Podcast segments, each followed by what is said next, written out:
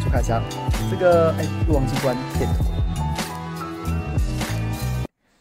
Hello，大家午安，欢迎收看下班不演的，我是主持人朱凯翔。这个时间是本特别，四点四十分提早开播。那这个也不瞒大家说啊，大家这个都了解，说我我在。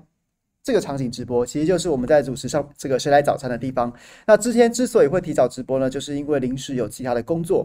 那跟这个小编讨论过之后，就是其实我个人是蛮想播的，因为我觉得有很多有趣的新闻想跟大家分享。于是呢，在折中之下，在这个临时的工作、临时的工作、临时的任务，这个刚好跟时间冲到的情况之下，那与其跟大家请假。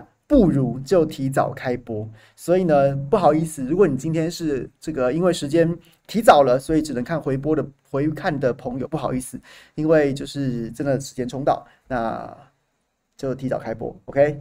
好，话说对突袭没错，就是就是因为我很想播啊，我不想要我不想要错过这个机会跟大家嘴炮啊，于是呢就干脆就提早开播，这样子的话我就可以稍微把后面的工作稍微这个 delay 一点，我就尽量赶，那同时又不会错过跟大家来打嘴炮的时间，特别是隔了一个周末有这么多有趣的新闻，这个还蛮想跟大家分享一下的啦。好，那。就话不多说，来切入正题吧。我今天想跟大家分享，当然是超丝啊，超丝这个蛋的事件，那当然是很值得跟大家分享的。这是第一个我要讲的题目。那其次还有包括像是一些一些陆陆续续有一些。选举，我之前跟大家讲说少讲点选举，但今天 TVBS 民调又公布最新的，这个赖清德是掉到三十趴，那柯文哲跟侯友宜双双的也是滑落，那但是差距，因为柯文哲掉的稍微多一点，所以两个人差距缩小。那这个郭台铭董事长还有十四趴的支持率，是大概是近期近期民调做的比较高的。这样子的一份民调，那这个我个人觉得蛮有意思的，可以跟大家分享一下。那再来还有一些小的题目啦，然后呢，包括像是年度的国年度的总预算，接下来的这个立法院会期呢要审总预算。那总预算呢，当然。这个民进党政府看起来第一个大内宣的题材，就是不断在宣布说我们的国防预算创下新高，那代表说这是一个对国军最大的支持。但其实，但其实这个国防预算，如果你仔细的去拆解的话，它其实还是有一些一些可以解读的地方。那我个人最喜欢的其中一个预算的细目呢，就是根据国防预算的这个预算书揭露啊，明年。明年开始恢复征集一年期的义务役士兵之后呢，将有七百人，将有七百人要去外岛啊，就是。第一个是解解了我这个这几个月来的疑惑，就是那时候一直在想说，这个蔡总统在年初的时候不是开了记者会吗？说呢，明年开始役期要恢复一年的时候，那时候其实我有透过很多的这个过去立法院采访的关系去跟国防部要资料，到底我们明年在恢复一年的义务役之后，到底会征多少兵啊？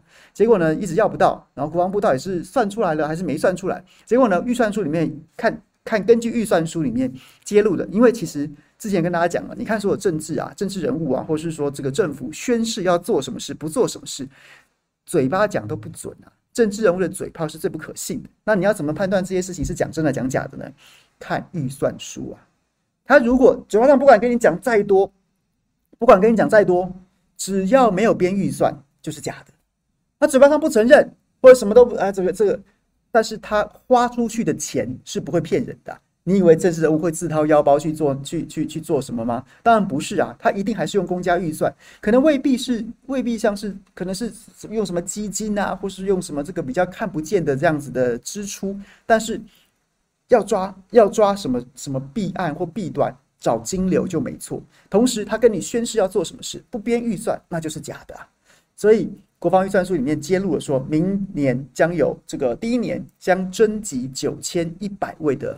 这个义务役士兵啊，义务役士兵，然后呢，其中七百人要去外岛，甚至是甚至是离岛，就是除了这个这个金门跟马公啊，金门跟澎湖之外，甚至马祖啊、东引啊、莒光啊什么这些都会派人去，都会派人去。那我个人认为，其实还蛮值得讨论的，因为毕竟在我这个世代的的这中华民国役男呐，这个都有金马奖，应该都是我们当兵的时候的一种回忆啊。OK，主要就跟大家分享这这三个议题啊。那如果朋友们有兴趣的朋友的话，欢迎欢迎在聊天室里面告诉我们，你想听我聊聊什么样的事情？OK，先讲超思好了。我觉得超思的点嘛，那目前在事实面上面，其实还有很多点在进行攻防。但是先看出为什么我觉得这个议题非常重要的，是因为看得出来，民进党觉得这是一，这又是一个可能会成为破口，可能会成为一个破口的重要事件啊。所以呢，大举的防守，你可以看到上周这个上周末，我记得上周五我们在直播的时候，即将放假前夕的时候，那时候民进党就开始。开始已经开始出新闻了。我记得上周五来直播的时候，是先同时间联合报采访到了这个超这个超丝的负责人，也就是秦宇桥，秦宇桥这位负责人。然后呢，他就是首度打破沉默出来讲。然后同时间，同时间自由时报也非常巧合的巧合啊，好不好？各位双引号巧合的发就发表了一则新闻，是采访南部的所谓养鸡大王啊。涂万才先生，养鸡大王涂万才先生。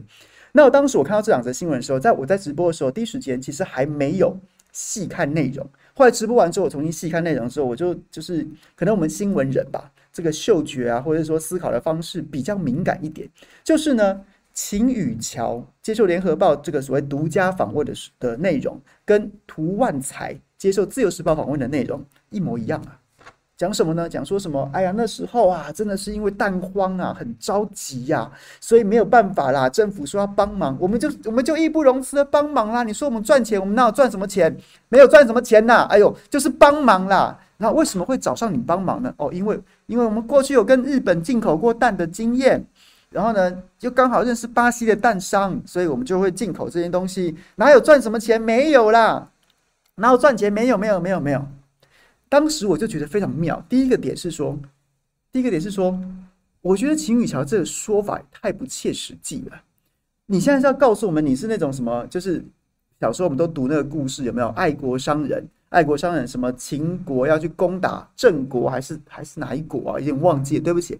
然后呢，就一个这个卖牛的商人，有没有经过了？然后就是这个遇到秦军，正好遇到秦军要来攻打自己的国家，然后就就是把牛都送给秦军了。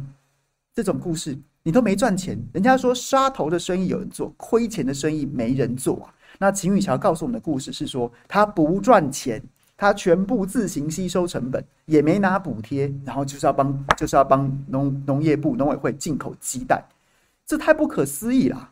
那结果呢，在涂万才自由时报那篇报道当中，他写的内容基本上是一样的，帮忙，帮忙啦。啊，因为他过去有日本的经验跟巴西的人脉啊，在帮忙啊，哪有补贴？哈，这怎么这种事情不会赚钱的啦？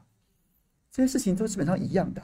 而且最妙最妙的事情是，我我不晓得，我不晓得，就是涂万才除了他的说法，他受访的内容基本上跟秦宇桥是感觉是几乎像是对好的一样。更重要的事情是，请问一下，访问涂万才干嘛？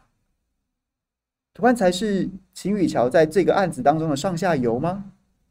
还是说，他是说啊，我认识涂万才的过去的这个这个，他先生以前是做这个做这个蛋的生意的。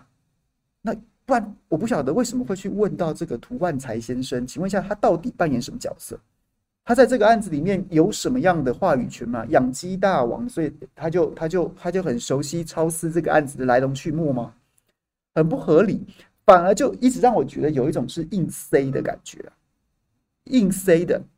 金玉桥出来，然后呢，可能已经想好一番说辞之后出来，然后呢讲这一套，然后同时间呢再找一些人物，再找一些比较有话语权的，或者说比较让大家觉得说有一点点权威性跟专业性的，然后呢再出来佐证这样的说法。各位，民进党非常擅长用这种做法，几乎所有的危机他都是用这种方式去处理啊。我举个例子来说，就在早先不久，还有类似的案例，什么案例？前镇渔港。前镇渔港啊，前镇渔港基本上就是那个预算让大家觉得太不可思议啦。原本是说三千万元做一个改善，结果最后一路追加到八十一亿元。八十一亿元，照说这个这个政治攻防，其实针针对前瞻预算的预算分配跟运用，还有政治决策，到底其中有没有一些不就是一些猫腻嘛？就是不管是你说这个独后陈其迈，独后民进党，然后呢？或者又或者是说，甚至有一些人谋不臧，从中有人上下其手，是吧？把预算搞这么高，大家质疑的是这个。结果民进党当时处理的手法是什么？找什么雕刻食堂？关你屁事啊！他说难道高雄人不值得吗？然后呢，找这个什么渔会的理事长，他出来讲说什么？我们我们就是在远洋渔船，难道不可以吗？难道不值得吗？什么之类的，就是用同样的手法。当事件的本身跟本质，当事件的本身跟本质是无法回答的时候，民进党就会一个目非常巧妙的转身，引申到一般无辜的无，也不要讲无辜啦，就是引申到。专业人士或是特定族群之后，把特定族群推到前面去，然后讲一些情绪勒索的话，各位屡试不爽啊，屡试不爽啊！除了现在讲的这个养鸡大王出来讲，然后呢，让我们蛋商怎样怎样怎样怎样怎样讲讲一堆。早先前镇渔港，哎，我们远洋渔船业者怎么样怎么样怎么样讲一堆。你再往前，你再往前，再批评就是批评像什么什么，我们指我们监督或是我们质疑。为什么国军的事故事故率这么高？然后为什么这个造成这么多国军官兵死伤？我们检讨的是你政治的决策，你国防的政策，或是你国防预算的分配，是不是也出现了一些错误？我们过于强调大笔的军购，却没有好好照顾国军的日常补保修。哎，结果哎，你是不是你是不是攻击国军？你是不是质疑国军？然后再早先，像是疫情期间那时候最早最早爆发院内疫情的。是卫福部，是卫福部，卫福部的属立啊，以前是属立啦，就卫福部的桃园医院呐。结果呢，我们在质疑说，陈时中你很会嘛，你人模人样，整天讲一大堆，挑三拣四，然后呢攻击攻击别的县市，攻击国民党执政的县市，又或是攻击很多什么什么，就是质疑啊，出一张嘴啊，把人家骂的跟什么一样。结果你自己卫福部直属的医院。直属的这个防疫专责医院出了问题之后，哎，民进党又一个 move，你在你在你是不知道医护很辛劳吗？你是不知道插管有多危险吗？你是不是攻击医生？你是不是在苛责护士？这就是民进党惯有的套路啊！但是这种套路，当他使出这种套路的时候，就是因为他经常使这种套路，所以你反而可以从其中看出端倪呀。你可以从其中看出端倪啊，什么端倪呀？就是打到痛点的时候。就会用这招，所以反过来讲，代表说超超私这件事情是打到痛点的，是打到痛点的。OK，这第一个在政治上面的。那事实面，其实大家也也今天也有很多的攻防，然后进一步的消讯息被揭露，比如说过去一个周末，包括农业部啊，然后包括很多侧翼的粉砖名嘴啊，什么什么之类，都在它呈现的方式，它呈现的方式就是就是几个点嘛，是什么？超丝的前身是南部有名的蛋商，然后说什么是无忌商行、无忌蛋行，可是问题是又被揪出说无忌蛋行两两万五的资本额，然后呢什么好像早先九十七年就已经歇业了，就歇业了。那它的前身是无忌蛋行，九十七年就歇业了，这还能算前身吗？哎，你九十七年就歇业，现在移民国一百一十一年、一百一十二年啊，然后你说你说。这中间这已经有这么十来十来年的空白了。你说他前身是无忌蛋行，所以他就有资格做这个生意，这未免有点太牵强了吧？那如果是这样子的话，那为什么？那那你就直接出来讲啊！你你也不用出来隐私隐私，就是好像有点似是而非的，然后呢，一直要暗示大家说他跟无忌蛋行有关系。那就算他跟无忌蛋行有关系，他歇业这么长时间的公司，突然在今年开始开始这个。歇业在重新登记之后，立刻就做到政府六亿元左右的大标案，这还是不合理啊！你还是没有解答大家的问题啊！所以那对，就是简单一句啦，你就是不可告人嘛。所以你只能用这种东扯西扯，暗示他跟谁有关系啊？这个暗示说他有什么样的背景，这不合理呀。第二个，这针对资本额，现在跟你似是而非讲一下就有的没的，说什么？资本额少不代表不能做大生意啊，重点是他过去的成绩，过去的成绩跟他实际的能力啊，这就问题来了。现在给你讲一大堆乱七八糟例子，什么小业务员薪水就算不高，也是可以做大生意啊，什么东西东扯西扯，但关键在于什么地方？关键在于五十万的资本额，它会有两关，太违反一般民众的社会经验。什么经验？第一个就是，我不知道聊天室里面有没有朋友曾经试图接过政府的公标案。你五十万资本额去做可能到达六亿元的这样子的一个数字的标案，你哪个公务员敢冒这种风险啊？你无法履约怎么办啊？你恶性倒闭怎么办啊？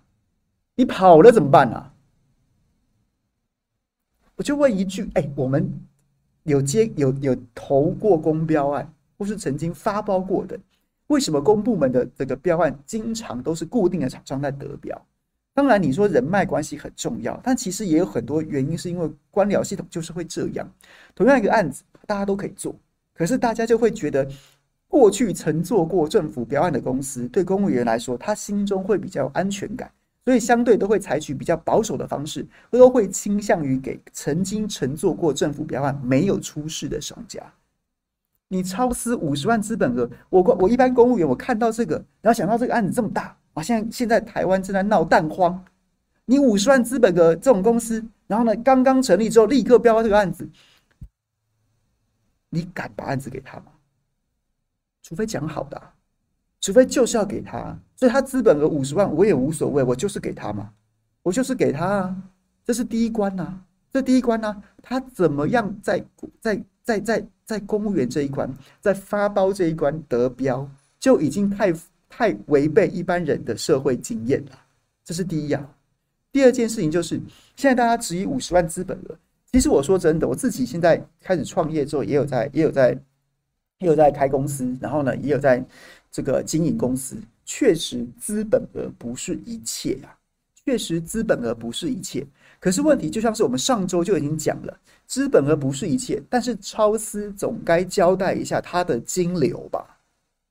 他背后金主到底是谁啊？他金主到底是谁？他如何他如何运作这一笔大生意啊？早先上上周也引引述了林北好友的这个脸书粉专，他去算了，他去算了这一笔这笔八千八百多万颗鸡蛋这一笔生意啊，大概总值总值大概六亿元，成本大概六亿元，他光是清关加缴税，大概就要准备两亿。两亿多，那还不加什么运输啊，其他一切的杂支加起来，肯定要两亿多的现金来调度，他才办法把货拿出来，把货提出来，才有办法把货带，起码带进关呐。那你五十万资本额，你可以调度两亿的现金，我们想要知道一下这家公司到底金主是谁？你秦宇桥可以交代一下哦，我家资本雄厚啊，我公司放五十万资本额，但我户头里面有多少钱呢？而且这件事情不合理的事情是什么？就是因为它是公标案，它不是一家私人公司，高兴给你就给你啊，不高兴给你就不给你啊。我们两个私下谈好就可以了，反正只要我自己风险自负啊。它是公标案呐。今天这件事情，秦宇桥，他就算我我我我我他妈不想告诉你，我不想告诉一般民众，一般民众不没我我就是爱国商人，我殷实商人呐，爱国商人呐，你们叫什么叫？蛋都进口了，还叫什么叫？我不想告诉你。可是他一定一会一定会告诉当时的农委会或是农业部啊，不然农业部或农委会怎么会相信一家五十万资本额的公司能够能够账上有两亿的现金可以可以可以 run，然后做六亿的标案啊？然后农委会到现在农业部到现在不交代这件事，不就是有鬼吗？不然你就先拿出来啊！你当时当时超思去跟你们投标的时候，他备审的资料是什么？他备审的资料是什么？五十万资本额，啊这家公司，你难道不会觉得说，哎，我们这个进口鸡蛋是这个，你你你有这个能力吗？你有能力，你证明一下啊，啊对不对？缴税的资料是什么？不然你不然你的你的你的银行账户是什么？然后起码这些资料你要你要告诉我们啊，我们你可以，我们一般民众不见得会知道，没错，农业部会资料吧？农业部会要这个资料，并且知道这个细节吧？那农业部为什么现在不能给呢？出来讲那些哦，拜托，他当然有能力呀、啊！哎，他其中有一批不合规定，八百万亏掉，一声不吭。八百五十万资本额亏掉八百万，一声不吭。你知道这这这个违反一般民众的经验法则是什么？就是代表说，要么是，要么就是就是就是他很有钱呐、啊，超司就是一个人头，就是一个人口，就是一个壳啊。背后有金主在 run 啊，那就算一切都合法，我们不知道，农业部该知道吧？那现在民众开始出现疑问的时候，你农业部为什么不直接公布这些啊？你应该直接告诉我们他当时的的的对不对？得标的记录，然后备审的资料。然后最重要、最关键，你不用出来跟我们讲那些五四三的啦，什么八百万坑掉一声，八百万亏掉一声不吭，代表能力，或者说前身是无忌蛋行，又说什么他是这个爱国商人，想要帮忙，什么讲这五四三的，不用都不用，你签的合约拿出来看一下，你签的合约拿出来看一下，你到底后来支付给他多少钱？你那个金流拿出来看一下，为什么不能？就是因为不可告人，所以才会要告人。各位，这是这是政治政治里面你在看政治的时候，媒体试读、政治试读当中很重要的一环。政务官一天到晚说要告人，就是因为他不可告人。陈吉仲拿出超司的的合约，然后交代超司当时备审的资料，他招标的记录，他怎么样得标的，什么审查什么什么之类的那些那些流程跟那些那些文件。他公布出来，大家检视啊，这是一个公标案呐、啊，请问他有什么不能不能受检视的？你就拿出来啊，大家看过之后就没有什么好讲的、你也不用告人，你也不用气呼呼的，你光是把那个资料拿出来，对不对？学当年柯文哲一样贴在背后，满满的一面墙，随时欢迎各位来我农业部检视，对不对？光明磊落、公开透明贴在这边，随时你来看。各位，我今天在这边，我就自己唾面自干呐、啊。我就自己讲不下去，我就自己，我就只好去跟陈吉忠道歉呐、你不用告人啊，浪费什么律师费啊？不必啊。为什么不敢？这就是问题啊，就是不可告人，所以告人。没错，孝廉兄讲的很对，就是这样子啊。所以资讯面上到现在很多很多无法解释的问题啊，很多很多无法解释的问题啊，就是就是超市到底金主是谁啦？资本额不重要，好可以啊？那你告诉我他的金流到底是什么？农业部为何相信这样子一家公司？这样一家公司，那何以让你相信说他有办法去让这六亿元的标案？他他他到底你你怎么会不你怎么会不怀疑他没有能力嘛？那你知道他有能力，我们看了都觉得没有。那农业部你知道什么事我们不知道的，你就公开不就得了吗？讲那些似是而非的事情干嘛嘞？然后还有还有包括像是上礼拜五就跟大家讲，这批鸡蛋之所以会被大家注意到，超司之所以会被揪出来，是因为。是因为有一批巴西鸡蛋被验出来，它的这个药，这个上面的这个含药量超标，然后再去找，就发现说，哦，原来是一家超司。再讲说，超司怎么会进这样的鸡蛋来？一查才发现，它是一家艺人公司，五十万资本额做到这样子的生意，这是这样子来的。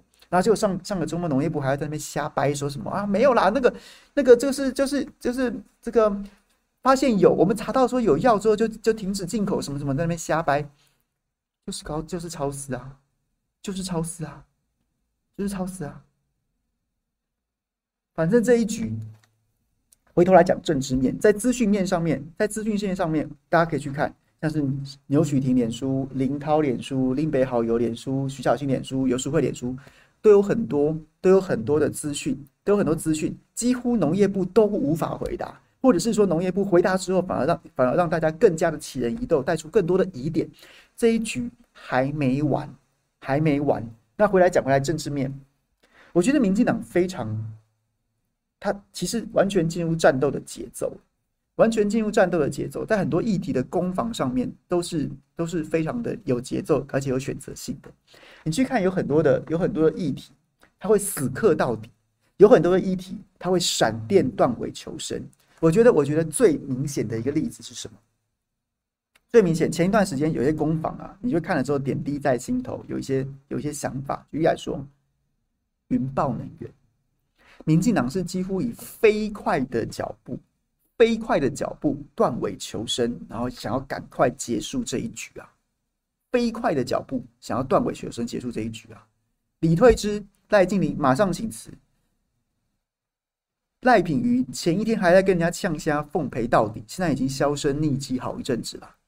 你说好的，你说好的，你说好的，奉陪到底嘞？为什么？大家去试想，云豹能源这件事情，云豹能源这件事情，它勾起的是什么？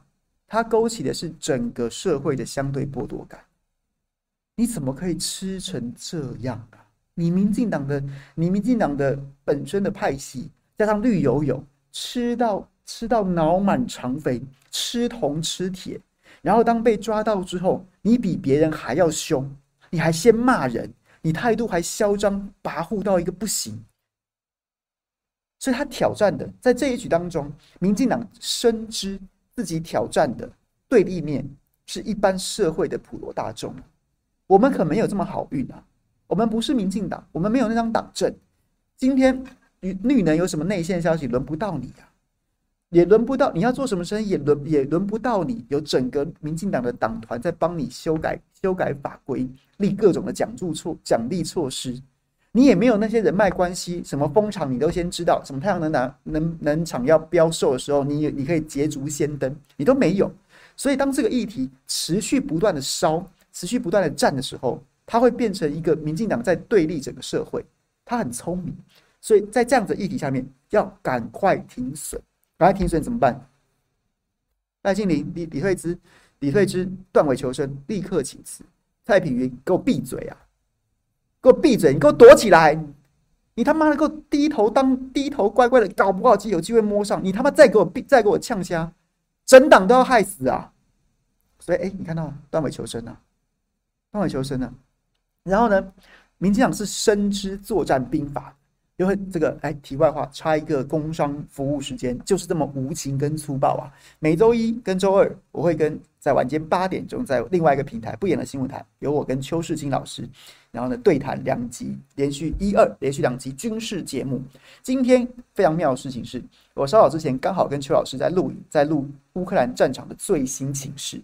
他就有讲到说，在这个巴赫巴哈巴哈姆特，然后呢，鳄鱼翻叫阿特木这座城市，然后看起来这个俄罗斯攻下这座城市之后，乌克兰已经反攻无力了。但是近期又开始，乌克兰又集结了重兵，集结了重兵在在在攻打这座城市。然后呢，邱老师。一力这个力排众议，他说什么呢？他说：“其实这代表要撤退了。为什么要撤退了？因为两军如果实力相当，然后呢，在在就是在这个不断的日常在争在作战的过程当中，其实其实就是就是就是就是一个势均力敌相峙的局面的时候，你要撤退，你要脱离战场，也不是一件容易的事啊。因为你们实力势均力敌，今天我准备要撤退了，我要么。”离开我的阵地，或是我不管是要这个倒退撸，又或者是转身拔腿就跑，其实都会让我的敌人有要就是要趁机追击的机会。所以当要撤退的时候要怎么样？当要撤退的时候，就是反而要调动兵力，更多的兵力来，然后猛攻你一番，猛攻你一番，让你承受不成比例的打击跟攻击之后，你可能暂时说：“哎呦呦，好强啊！我躲在壕沟里。”然后我躲在碉堡里面挨过这番攻击，然后我，然后攻方趁机撤退，攻方趁机撤退，大家理解吗？今天我们一对一，对不对？你打我一拳，我打你一拳，我打你一拳，你打我一拳。那结果现在突然，哎，我准备要撤了，我没有办法回，我没办法打你这一拳的时候，你的拳头就招呼过来了。我发现你要撤了，我可能打得更急更快啊。所以要撤退的一方，其实要的是什么？他反而集中力量啊，三四个人一起对你拳如雨下，打得你抱头防守，趁机我转身就溜，用这个时间差转身就溜。所以你看，在云豹那一局当中，最后当民进党要撤退战场的时候，当赖品妤要开始销声匿迹、转入低调的时候，民进党做一件什么事情？全党炮轰钟沛君呐！全党炮轰钟沛君，说他假，就是钟沛君说赖品妤假摔那一局当中，全党炮轰钟沛君。钟沛君重要吗？他甚至今年根本没有选立委啊，那为什么要这么做？就是要全力的狂喜，让所有让所有人看看他是一个活生生的例子。你还要再讲，我们就全党再洗你，用这个火力，用这个火力转移焦点。同时让其他人看到说，云豹这一局你还在嘴赖品鱼，就是全面洗版，就是洗到你抬不起头来，是不是就很像前面我讲的，在两军对峙当中，准备要撤离战场的时候，其实反而要在要在一段时间内用更大加倍的火力去争取时间脱离战场。那你看洗完之后嘞，洗完之后嘞，请问一下赖品妤还有出现吗？还有出现吗？云豹这个话题，还有人在讲吗？当然了，我觉得在野党也不争气啊。这个话题确实应该要继续打下去，那不能被绿营这样洗一洗、下一下，你就觉得你就觉得哇靠！哎呀，不要讲了，不要这个，不要被攻击。绿营这一局就操作非常漂亮啊，但是另外一局，另外一局同样也是绿营操作的一个议题是什么？然后就完全不停止啊。就是柯文哲的丑女跟黑道啊，柯文哲丑女跟黑道，因为在前一局当中，在前一局当中，你看到民进党在云豹这个议题上面，云豹这个议题上面，它的对立面是社会普罗大众，就是相对剥夺感会在这个议题当中被挑起。可是打柯文哲的议题，即便你觉得丑女其实实在没什么道理啊，没什么道理，你怎么你要怎么样一边说柯文哲是妈宝、弟啊姐宝、妻宝，然后一边又说他丑女，然后呢再来就是什么文哲短文哲短这种什么黑道的什么什么争议，这些狂打紧追不舍的狂打，因为对民进党来说，打这一局的对立面是柯文哲粉丝啊。是柯文哲粉丝啊，他不会因为这样去挑起整个社会的的的相对剥夺感，反而透过攻击柯文哲粉丝。柯文哲粉丝本来就不投我啊，而且柯文现，而且柯文哲粉丝其实基本上都讨厌民进党的居多。那所以，我当我狂攻这件事情的时候，我不用担心去得罪这个社会其他大多数人，很多人根本不关心啊。我在网络上面每天去赞柯文哲粉丝，去赞白粉。啊，白粉每个都气噗噗的，但一般社会大众无所谓啊。那我绿营反而可以得到什么好处？我凝聚啦，我练，我整军，我练兵，我反而凝聚了绿营的支持者。我不用跟整个社会为敌，我只是跟，我只是跟白粉跟柯粉为敌，所以我就继续打，打到一个算赚一个啊，打不到也没关系啊，反正我绿营兵强马壮，资源丰沛，我就继续打下去啊。所以，所以，我觉得其实从战略角度来说，你不得不佩服民进党真的很会选举啊。他对每个议题的选择，很多时候你看议题，有的能打，有的不能打。你每个议题都能打，没有不能打的议题。那所谓不能打，是不能打在什么地方？就是你要去思考说，你这个议题打下去之后，你的对立面是谁？跟你打这个议题，你希望吸纳的支持者是谁？你的战略战略目标是什么？我这个议题是唤起中间选民，我这个议题是，然后呢，就是就是，或者是说我要凝聚我自己的支持者，又或者是说我要从对方把票打掉，或什么什么之类的。民进党非常善于看这个议题啊，所以绿能是不能打，文哲短，即便胡说八道，即便丑女胡说八道也可以打，因为他不用跟社会为敌，云豹能源会。所以回过头来看。为什么民进党会花这么大的力道去洗超丝的蛋这件事情？因为超丝这个蛋的议题会接近云豹能源呐、啊，它也会挑起这个社会的相对剥夺感啊，靠腰。哎，不瞒各位说，小弟我，小弟我当时当时就是离开媒体之后，自己出来创业，成立成立自媒体公司，包括不言的新闻台这样的这样子的自媒体公司，我都准备了不止五十万的资本额啊。我靠！我昨天还跟我们合伙人讲，哎，其实就是秀玲姐，我们真是入错行哎，我们真是入错行哎，我们对每天做这种辛苦钱，口干舌燥，还要看那么多资料，做这么多功课，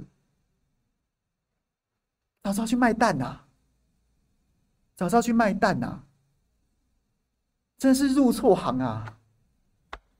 党政办错章，我们当年在中天做政论节目，就是做偏蓝的政治人物，真的是真的是哎，交错朋友啊！当年要是我们去三立，对不对？然后现在交的朋友，我们现在还还要在这边跟大家直播吗？我现在在干嘛？我现在在喝下午酒啊，或是我在舞场，对不对？舞场对不对？就开始在撒一千块小费了。然后我们会跟跟小姐讲什么？讲说，哎，这一千块你收好，说不定将来你就可以当某家公司的董事长，接政府六亿元的公标案。一千块啊，一千块当超司的董事长啊。大家以后不要小看一千块啊！我有时候这样讲的好吗？好，好，总之啊，有时候喝多了，这个趴车小费会给一千。我以后不会再这样子了，我以后不会再这样子了，因为这一千块，在我们这些没用的 useless 的废物眼中，他顶多拿去给趴车小费。殊不知，在懂用钱的人手中，他就是一个董事长的门票。豪接六亿元标案呐，全党护一蛋呐，全党护一蛋呐，这个蛋好啊，这个蛋爱国商人呐，爱国商人想帮政府忙啊，以后还有谁帮政府忙呢？以后还有谁帮人民呢？洪申翰呐，洪申翰今天讲的，一一些公杀小我听不懂。OK，好啦，这局讲这题讲完了啦。这一题呼吁大家还有很多，我觉得还有很多事实面，大家去参考一些这些朋友的脸书，就是包括刚讲的小新、林涛、林北好友、淑慧、小牛，还有很多朋友都在写，还有国民党今天也有在写，还有也有在开这个记者会。在资讯面上面还有很多的疑点，我们一起关注，给农业部更多的压力，让他交代。你要脱离战场，我看得出来，你可能会在狂暴的反攻一波。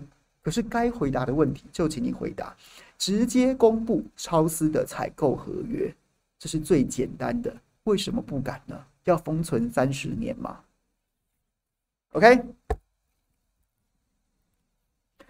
我虽然说实在的。我不喜欢拿人家的名字开玩笑，但我今天看到最好笑、最好笑的，看到最好笑、最好笑的的这个，就是关于这一局当中的那个梗，就是陈吉仲果然陈吉仲啊，就陈吉仲，然后呢，把那个这个他那个名字最后一字的仲，就是这个伯仲之间的仲，改成众人的众啊，吉大家不是都会把这个告人，然后戏称为吉人吗？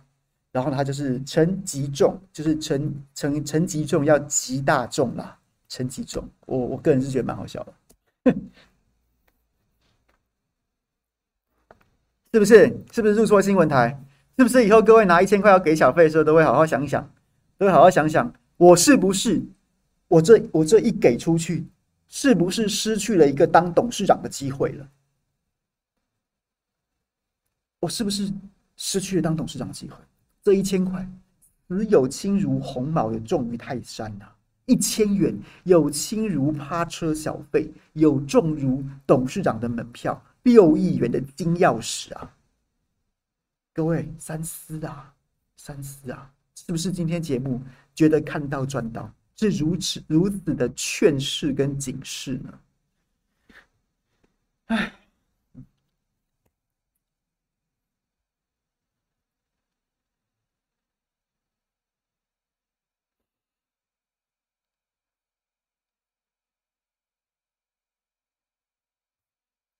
好，然后，然后刚刚说要讲民调，TVBS 民调，很多蓝营的朋友非常的非常的看重 TVBS 民调。那今天最新民调是赖清德没有如外界在担心的直接突破四成甚至过半，而是从三十八趴的高呃三十七趴三十八趴的高点回跌了，大概回到三十趴三十趴整三十百分之三十。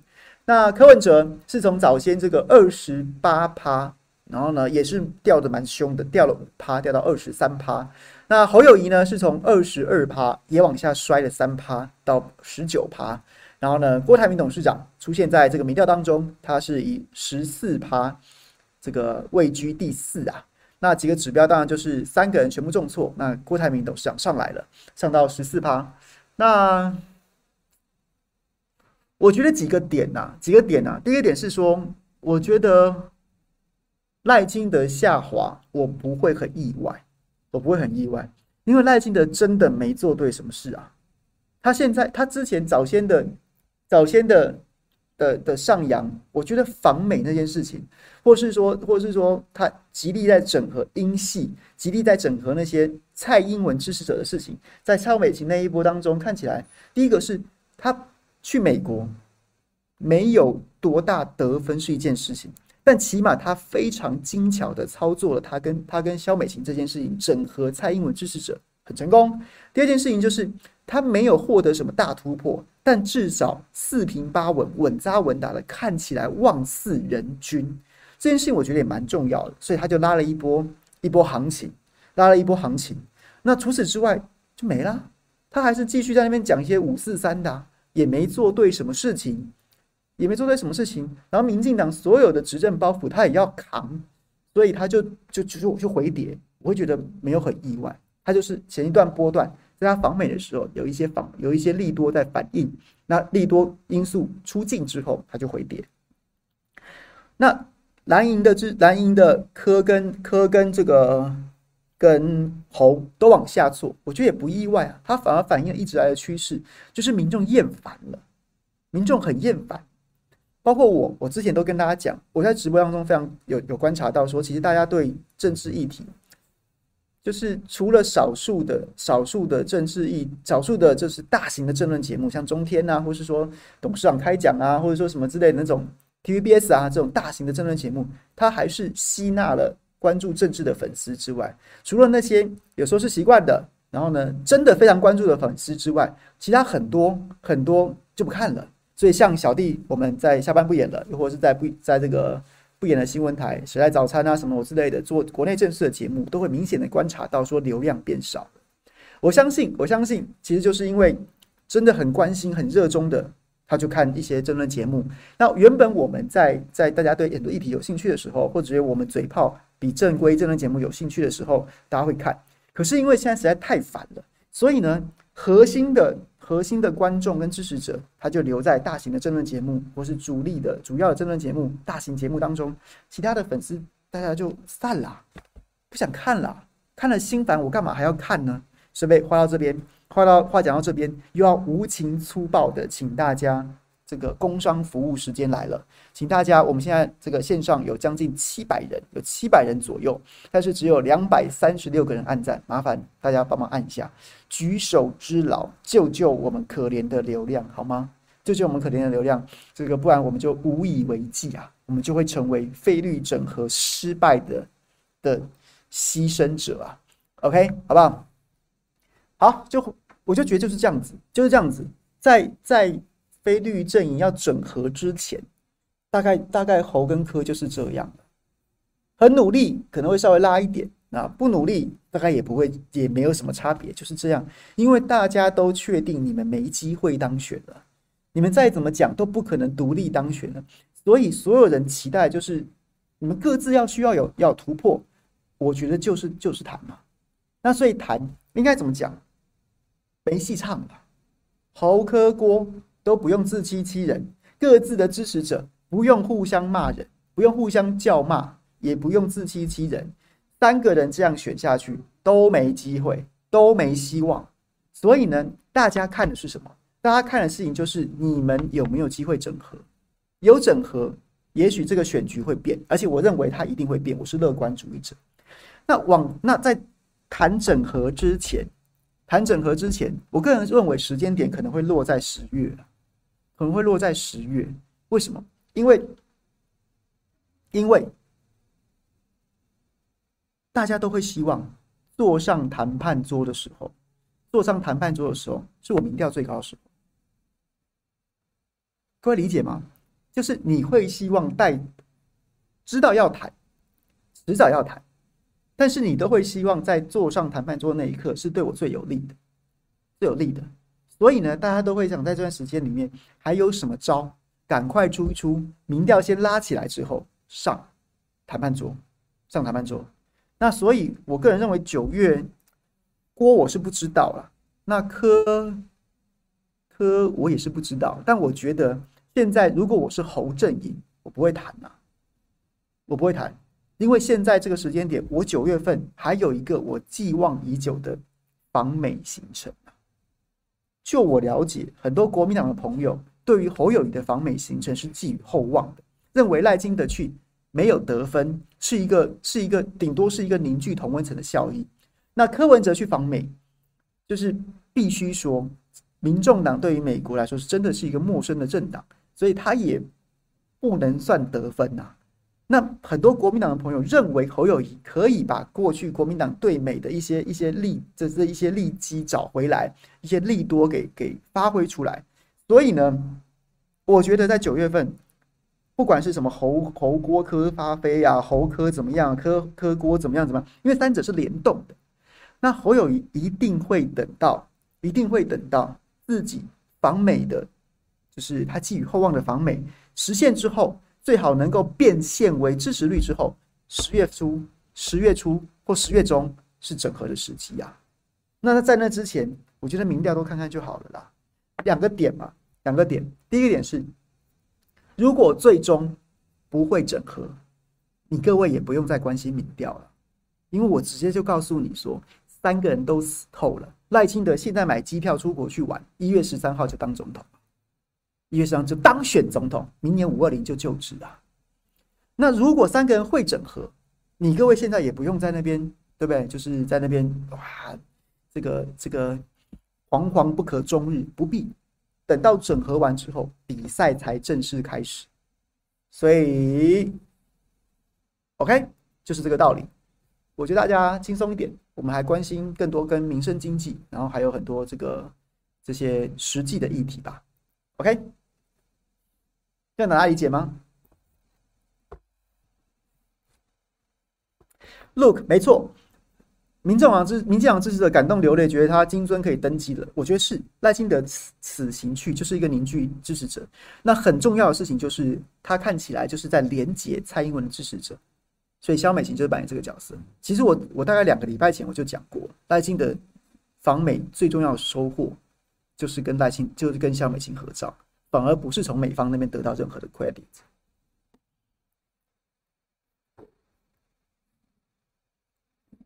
小 U 说，泛蓝 TBS 民调赖三十柯二三侯十九，鳄鱼连续三次稳坐泛蓝老三，倾全党之力，朱立伦口中最强 KMT 拱出来候选人。我觉得这种这种，因为你是生面孔，我也不知道你是真人假人。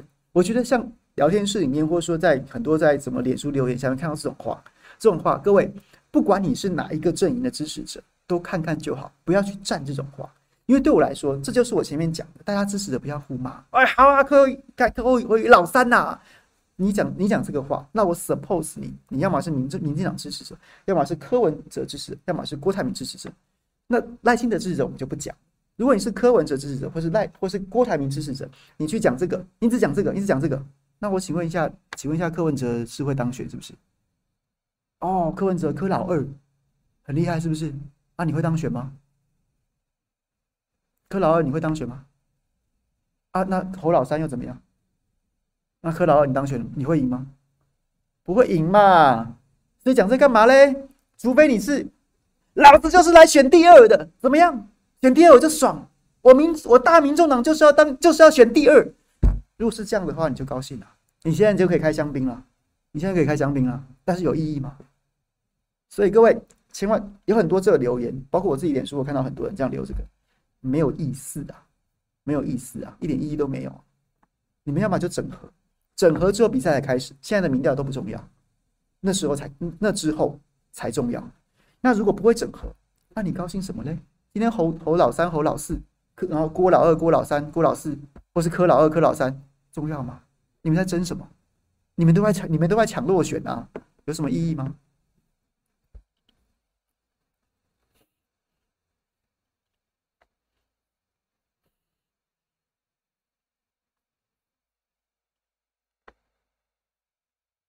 大家先不要指控说这是谁的粉丝，不是不是，不能这样讲，不能因为人家留什么就就说是什么粉丝，我们只能 suppose 假设。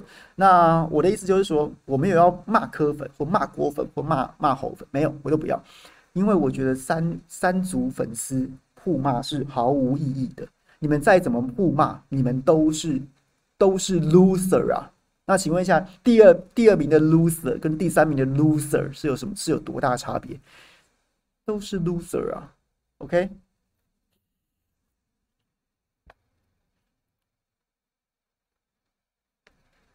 我这边量子震荡说，这边还是蓝白在互打，蓝白互打，我们我们不重要啊，他们大人谈好就好了，大人谈好就好了，就是这样子啊。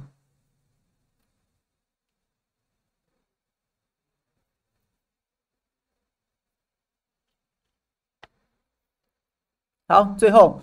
今天因为提早打烊，所以提早开张。那所以在最后最后三五分钟跟大家讲一下国防预算。然后呢，民民众民进党现在的大内宣题材就是说明年国防预算编的超过六千亿元，史上新高啊啊！这个民进党就是挺国军呐、啊。但其实这六千亿元的预算，六千亿元预算可以分成两个部分：特别预算跟一般的一般的军事预算。那特别预算当中有大概七百七八百亿吧，就是早先的。这个买 F 十六的这个 F 十六 B 的战机，然后要摊差不多三三百多亿吧，三百多亿，三百亿左右。然后另外还有这个海空军什么战力提升，就是鱼叉飞弹那一批，也要差不多三百多亿。所以有差不多六七百亿、七八百亿是特别预算，特别预算大笔的军购加进来。那过去这照理来说都是编在常态军事预算当中。那你说买这么多，早先我们已经讨论过了，是中共要犯台，讲的跟真的一样，但美国又不到货，那怎么回事呢？所以有七八百亿这个部分。那军事预算当中又有猫腻。一般来说，军事预算分成三个主要的部门，一个是一个是军事投资，就是我早先就是刚讲的军购啊，或是说这个投资新的营设啊、军事设备啊、研发什么什么的，叫做军事投资。而另外一个叫人事费，人事费当然就是薪水啦，粮饷、薪水，然后还有这个退职金什么什么之类的。那这个部分呢，就是就是人事支出。然后最最第三个是作业维持费。三项当然都很重要，可是军事投资大家可以理解，大家可以理解就是买军购啊，投资军事，然后这个部分暴增很多，就是我们除了编特别预算之外，另外军购还有在一般军事预算当中，其实也是大量增加，增加了好像上百亿吧，增加了增加了上百亿，然后另外呢，人事费用微微增加了大概四亿还五亿左右，四五亿左右，但是也不难理解，那明年有这个这个。我们持续在增增加，希望增加志愿役的比例啊。那志愿役当然薪水会稍微高一点啊，同时又有包括退退职金的部分，所以人事费它是它是每年大概都会那么多，然后会缓步增加的费用。但是在军事投资跟人事费用增加的前提之下，我们的作业维持费反而缩减了。但作业维持费其实是最重要的，那包括什么？包括演训的经验呐，呃，演演训的费用啊，演训的费用，保修的费用。还有包括像是什么这个一般军人生活的水准，就你想到什么什么伙食啊，什么什么之类的，作业维持费就是维持一个军队运作软体的部分，软体的部分，什么训练品质，然后操训练的这个这个这个经费预算，然后呢保修，然后还有像是这个这个日常生活的水平什么之类的，这个缩减了，这个缩减了。所以你就知道说，你就知道说，其实立法院预算中心，我还特别去查了前几年的国防预算为什么增加，然后呢，它增加的猫腻是什么？其中立法院预算中心就有提出警告说，我们买的军购数字跟数量都太大了，所以呢，会担心排挤到其他的预算，结果现在就排挤到作作业维持费。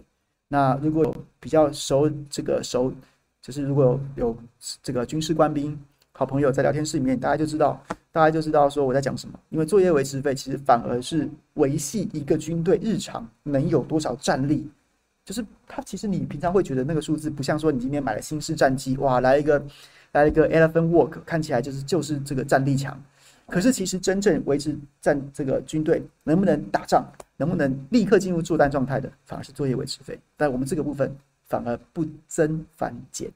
那再来就是前面早上跟大家预告的七百人，明年。预计招募九千一百位这个义务役入伍服役，其中七百人要去外岛离岛服役啊，十三个人就有一个有可能去外岛离岛，然后中签率百分之八。我们这个世代熟悉的所谓这个当兵金马奖又回来了，那又回来了呢？然后国防部今天啊，当然是舆论哗然呐，很多这个很多这个役男或是家长都会都会心中会很不爽啊。于是，这个国防部今天又补充说明说，不会啦，不会啦，不是那种大家大家这个这个直接直接抽签，不是，有三个条件。第一个条件是说你自愿的，第二个是说你有特殊专长的，第三个是说是说你这个户籍原本就在外岛离岛的。但是各位说是这样说啦，我相信国防部没有骗人呐。可是问题是，为什么要招志愿役？为什么要招义务役回来？兵不够啊！你今天设这些条件，那外岛兵还是不够怎么办？那不是一样抽签去吗？所以归追根究底是兵不够，兵不够了，所以义务要去填。那你说啊，我有这个优先筛选条件，条件条件补不满，一样要去啊，讲多干嘛？那最终这一这个最后做个结论，我觉得在这一局当中最混蛋王八蛋的就是赖清德啊！赖清德早先说什么？义务役不用上战场啊，人家说票投民进党。青年上战场没这回事，义务役不用上战场。各位他讲的结果呢？结果呢？早先国防部公布这个建军的计划，讲到什么海岸守备队，什么滩滩岸守备滩岸守备旅，就是上就是就是不止上战场啊，你还上滩头啊，当炮灰啊。现在不止上滩头啊，你还去外岛啊，一样当炮灰啊，就是这么简单。我就觉得说，我们这个社会为什么对赖清德对民进党可以容忍到这种程度？他起码是不是应该公开道歉啊？我之前对不起幕僚给我资料错了，你这样认我也觉得你是条汉子啊，不然你就直接讲，不然你出来硬凹，你总不能就是之前对不对？被骂了上战场你就出来骗，骗完之后水船过水无痕当没事一样。我觉得这这个社会对赖清德不应该这么宽容，对民进党不应该这么宽容啊，这是人命关天的事情啊。赖清德应该要出来更正他的说法，并且对社会大众道歉啊，在野党的朋友，所有在野阵营的朋友，应该要给他这样子的压力才对啊。OK，来念一下今天抖内我们的朋友，这个非常谢谢大家。我们今天没没有准时开播，还有这么多朋友来支持我们，非常感谢。BY 说高虹安真流量密码，以前谁在乎新竹市？今天看新闻满满的高虹安，一个不在国内的人，新闻比总统候选人还多。你是讲说他那个副市长请辞的事情吗？还有 Nancy，Nancy 说挺你凯翔，谢谢春姑春夏春姑加入五二新闻俱乐部的会员，非常谢谢。拼拼说支持凯翔精彩分析，谢谢。哦，这是你的第一则超级留言，非常感谢。糟糕，小编今天没有截图哈，有些我漏掉了，不好意思。EY，谢谢。虎口全是狼，PUBS 科侯加起来过半，总统各选各的，区域立委互相站台，不过防郭科条款也是一个战略。科侯过加起来过半，对李翠，谢谢你。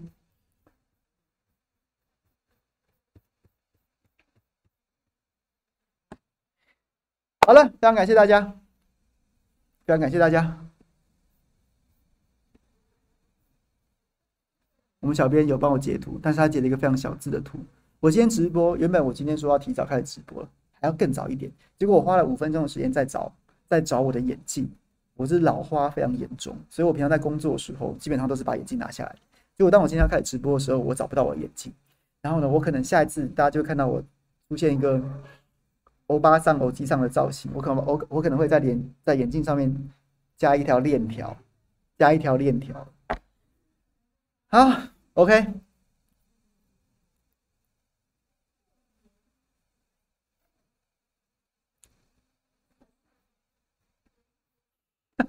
好了，不用放大了，我念完了啦。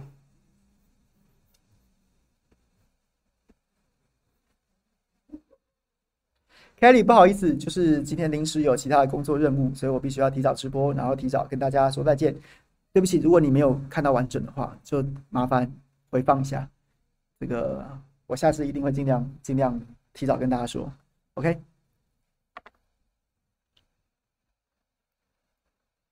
好了，谢谢大家，拜拜。